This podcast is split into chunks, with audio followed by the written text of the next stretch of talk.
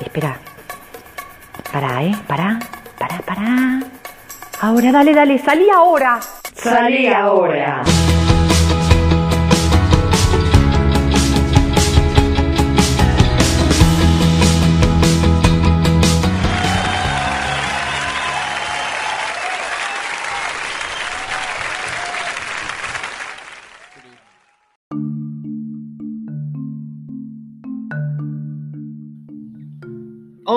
Hola, hola, ¿cómo están? ¿Cómo están? Gracias por estar acá de nuevo, en este espacio de juego que organizo cada sábado. Siempre pensando que van a estar acá para completarlo, así que muchísimas gracias por estar de nuevo acá. Acá en Neuquén, lluvioso, recibiendo con felicidad esta agua que siempre viene bien a este territorio. Bueno, esta emisión es de descubrimiento. Descubrí al negro Fontana Rosa. Bueno, no, ya lo conocía, en realidad. Sí, lo conocía desde su faceta de, humorista gráfico, con esas genialidades, ¿no? De Inodoro Pereira y Mendieta, ese perrito que nos deja con la boca abierta siempre con sus remates y sus reflexiones. Pero no lo conocía como, escritor de cuentos o relatos. ¿Por qué no? Por un prejuicio estúpido. Lo relacionaba directamente toda su obra con cuestiones futbolísticas. Error, grave error, nada que ver. Y bueno, lo prueba este primer relato con el que me encontré, que me atrapó por completo por el nivel de provocación que tiene, por la ironía, el sarcasmo con, con el que escribe en determinados momentos en el relato. Este, este incomodar que tiene el artista, ¿no? que me hace pensar en, que es uno de los objetivos de, cualquier hecho artístico, incomodar, incomodar a ese, a ese espectador, en el caso del teatro o el cine o eh, la danza, el, pintor, lo que quieran, ¿no? Incomodar en el caso del, lector ante un escrito, ante un texto escrito, eh, que las estructuras de ese espectador, de ese lector, se vean movilizadas, que, que, no todo quede en su lugar, que pueda llegar a la duda, que dude, que ese espectador, que ese lector dude, que le dé lugar a la duda para seguir buscando, para seguir haciéndose más preguntas. Y eso es lo que me pasó con este relato maravilloso de, del negro Fontana Rosa. Brevemente, simplemente les voy a contar para que sepan que Nació en Rosario, Santa Fe, el 26 de noviembre de 1944, que desde muy chico mostró inclinación hacia el dibujo.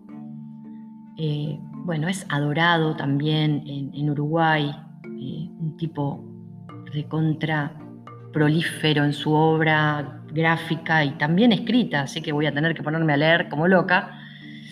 Eh, les cuento algunas de las frases que encontré parece fantástica. Miren esto. De mí se dirá posiblemente que soy un escritor cómico, a lo sumo. Y será cierto. No me interesa demasiado la definición que se haga de mí. No aspiro al Nobel de Literatura. Otra. Se aprende más en la derrota que en la victoria, pero prefiero esa ignorancia. Esa genial. Una genialidad. Y había otra que me gusta acá, el humor no debe ser risa, sí sonrisa. Y de ser posible, llanto amargo.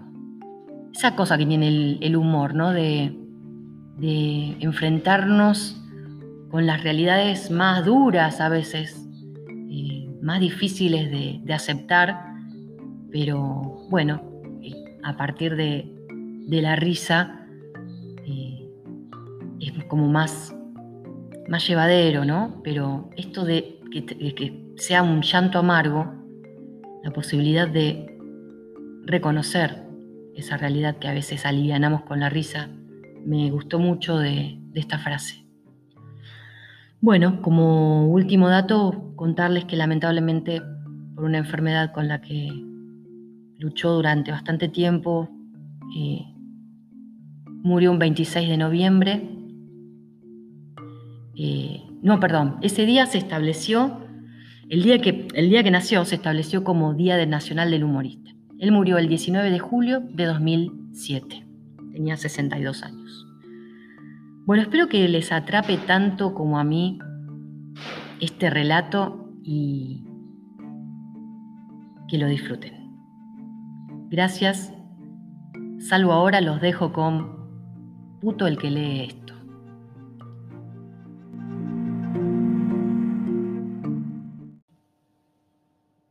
El que lee esto. Nunca encontré una frase mejor para comenzar un relato. Nunca, lo juro por mi madre que se caiga muerta. Y no la escribió Joyce, ni Faulkner, ni Jean-Paul Sartre, ni Tennessee Williams, ni el pelotudo de Góngora. Lo leí en un baño público, en una estación de servicio en la ruta. Eso es literatura. Eso es desafiar al lector y comprometerlo. Si el tipo que escribió eso, seguramente mientras cagaba con un cortapluma sobre la puerta del baño, hubiera decidido continuar con su relato, ahí me hubiese tenido a mí como lector consecuente. Eso es un escritor. ¡Pum! Y a la cabeza, palo y a la bolsa. El tipo no era, por cierto, un genuflexo dulzón ni un demagogo. Puto el que lee esto. Y otra cosa. Si te gusta bien y si no también. Otra cosa mariposa. Hacete cargo y si no, jódete. Hablan de aquel famoso comienzo de Cien años de soledad, la novelita rococó del gran Gabo, muchos años después, frente al pelotón de fusilamiento, mierda, mierda pura. Esto que yo cuento, que encontré en un baño público, es muy superior. Y no pertenece seguramente a nadie salido de un taller literario o de un cenáculo de escritores pajeros que se la pasan hablando de Ross MacDonald. Ojalá se me hubiese ocurrido a mí un comienzo semejante. Ese es el golpe que necesita un lector para quedar inmovilizado, un buen patadón en los huevos, que le quite el aliento y lo paralice. Ahí tenés. Escápate ahora. Deja el libro y abandóname si podés. No me muevo bajo la influencia de consejos de maricones como Joyce o el inútil de Tolstoy. Yo sigo la línea marcada por un grande, Carlos Monzón, el fantástico campeón de los medios medianos. ¡Pumba! Y a la lona. ¡Paf! El piñazo en medio de la jeta y hombre al suelo. Carlitos lo decía claramente, con esa forma tan clara que tenía para hablar. Para mí, el rival es un tipo que le quiere sacar el pan de la boca a mis hijos. Y un hijo de puta que pretenda eso, hay que matarlo. Estoy de acuerdo. El lector no es mi amigo. El lector es alguien que les debe comprar el pan a mis hijos leyendo mis libros. Así de simple. Todo lo demás es cartón pintado. Entonces no se puede admitir que alguien comience a leer un libro escrito por uno y lo abandone, o que lo ojee en una librería, lea el comienzo, lo cierre y se vaya como el más perfecto de los cobardes. Allí tiene que quedar atrapado, preso, pegoteado, puto el que lee esto, que sienta un golpe en el pecho y se dé por aludido, si tiene dignidad y algo de virilidad en los cojones. Es un golpe bajo, dirá algún crítico amanerado, de esos que gustan de Graham Greene o Kundera, de los que se masturban con Marguerite Yourcenar, de los que leen Paris Review y están suscriptos en el Le Monde Diplomatique. Sí, señor, les contesto, sí, es un golpe bajo. Y voy a pegarles uno, cien mil golpe bajo, para que me presten atención de una vez por todas.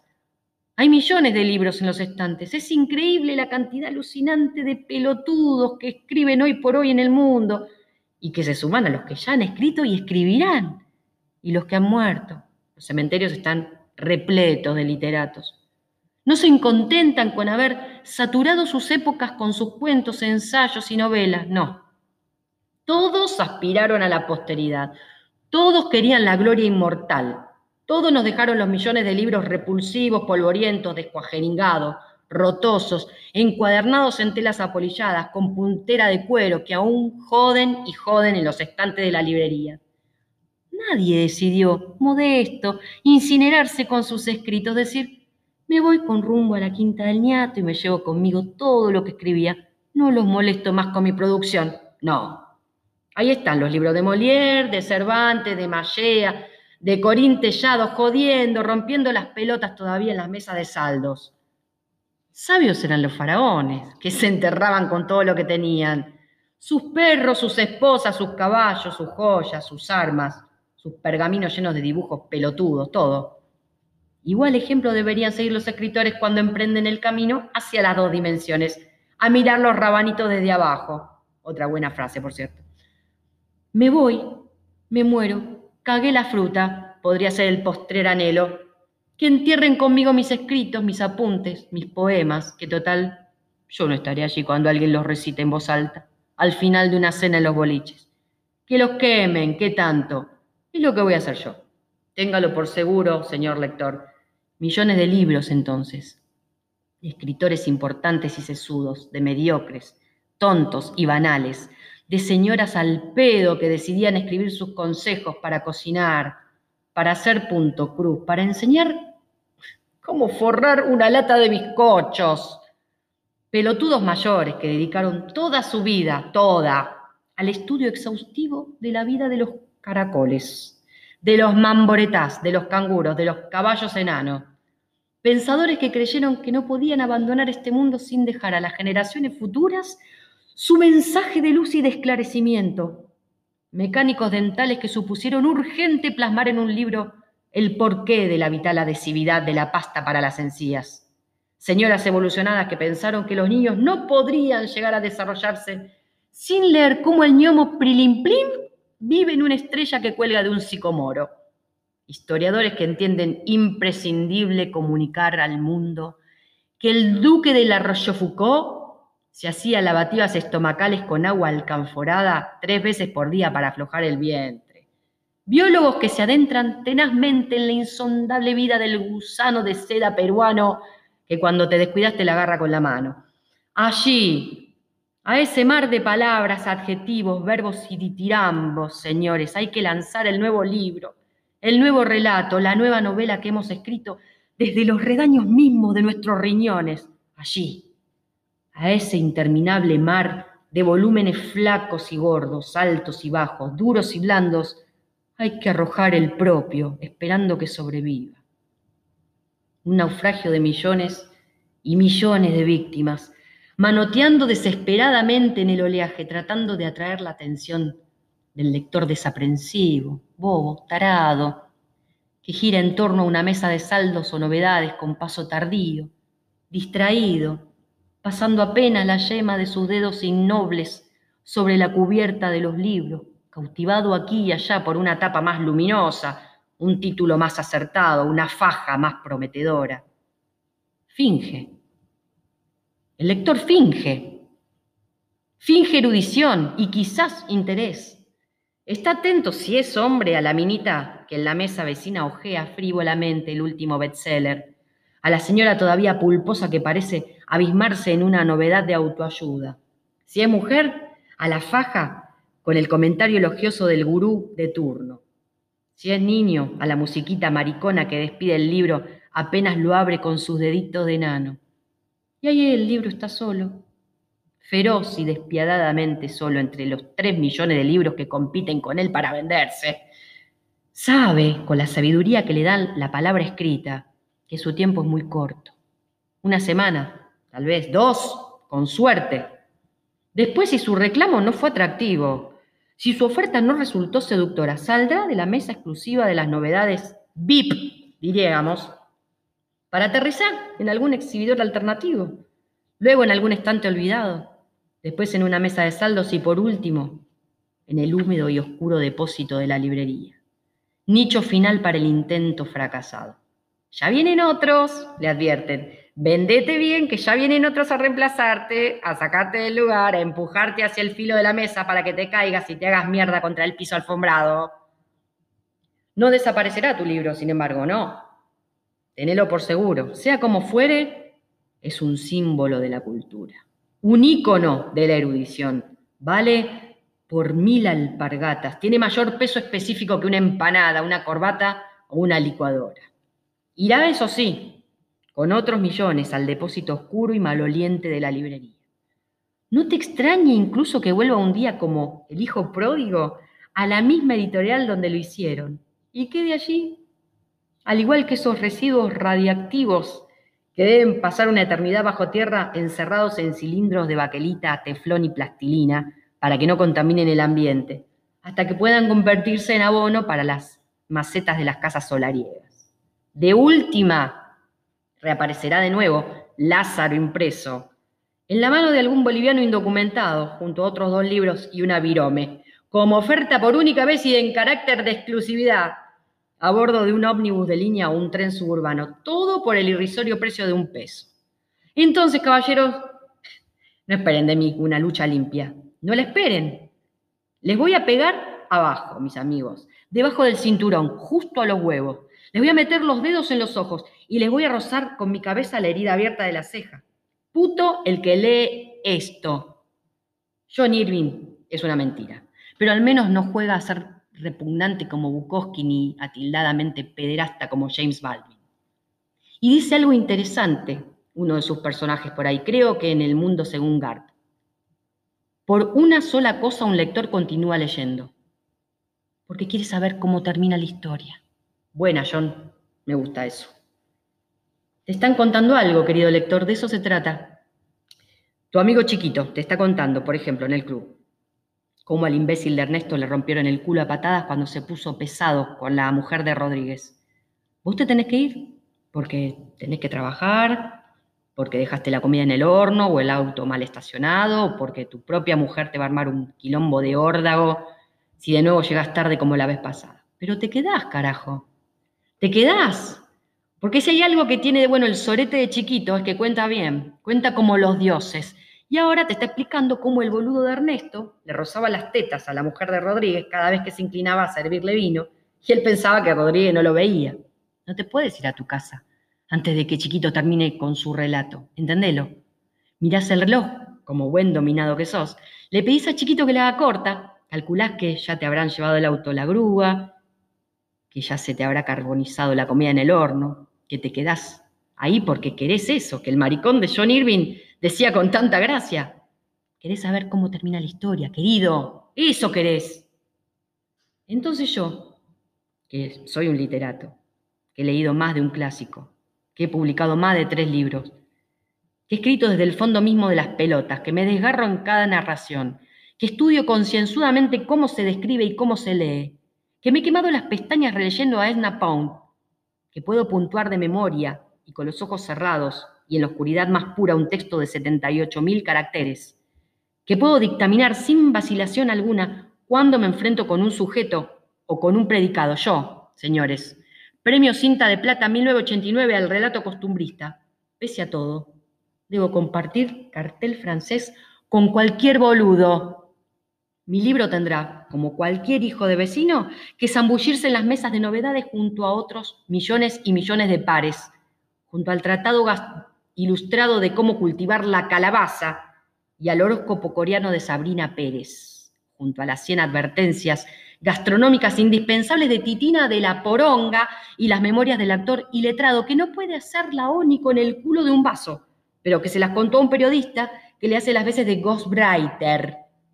Y no estaría allí yo para ayudarlo, para decirle al lector pelotudo que recorre con su vista las cubiertas, con un gesto de desdén obtuso en su carita, este, este es el libro que debe comprar usted para que cambie su vida, caballero para que se le abra el intelecto como una sandía, para que se ilustre, para que mejore su aliento de origen bucal, estimule su apetito sexual y se encame esta misma noche con esa potra soñada que nunca le ha dado bola. Y allí estará la frase, la que vale, la que pega. El derechazo letal del negro monzón en el entrecejo mismo del tano petulante. El trompadón insigne que sacude la cabeza hacia atrás y hacia adelante como perrito de taxi y un montón de gotitas de sudor, de agua y desinfectante que se desprenden del bocho de ese gringo que se cae como si lo hubiese reventado un rayo. Puto el que lee esto. Aunque después el relato sea un cuentito de burros maricones como el de Platero y yo, con el ángelus que impregna todo, con un color malva, plañidero. Aunque la novela después sea la historia de un seminarista que vuelve del convento, aunque el volumen sea después un recetario de cocina que incluya alimentos macrobióticos. No esperen de mí ética alguna.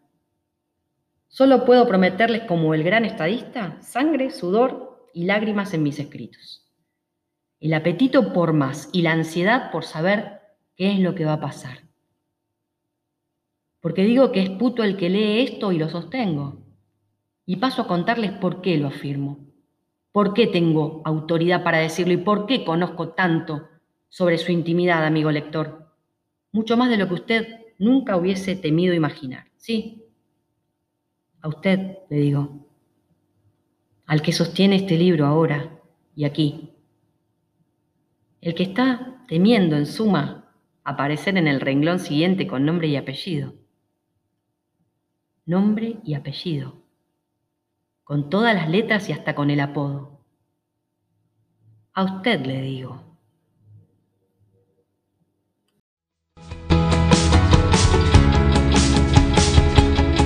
Esto fue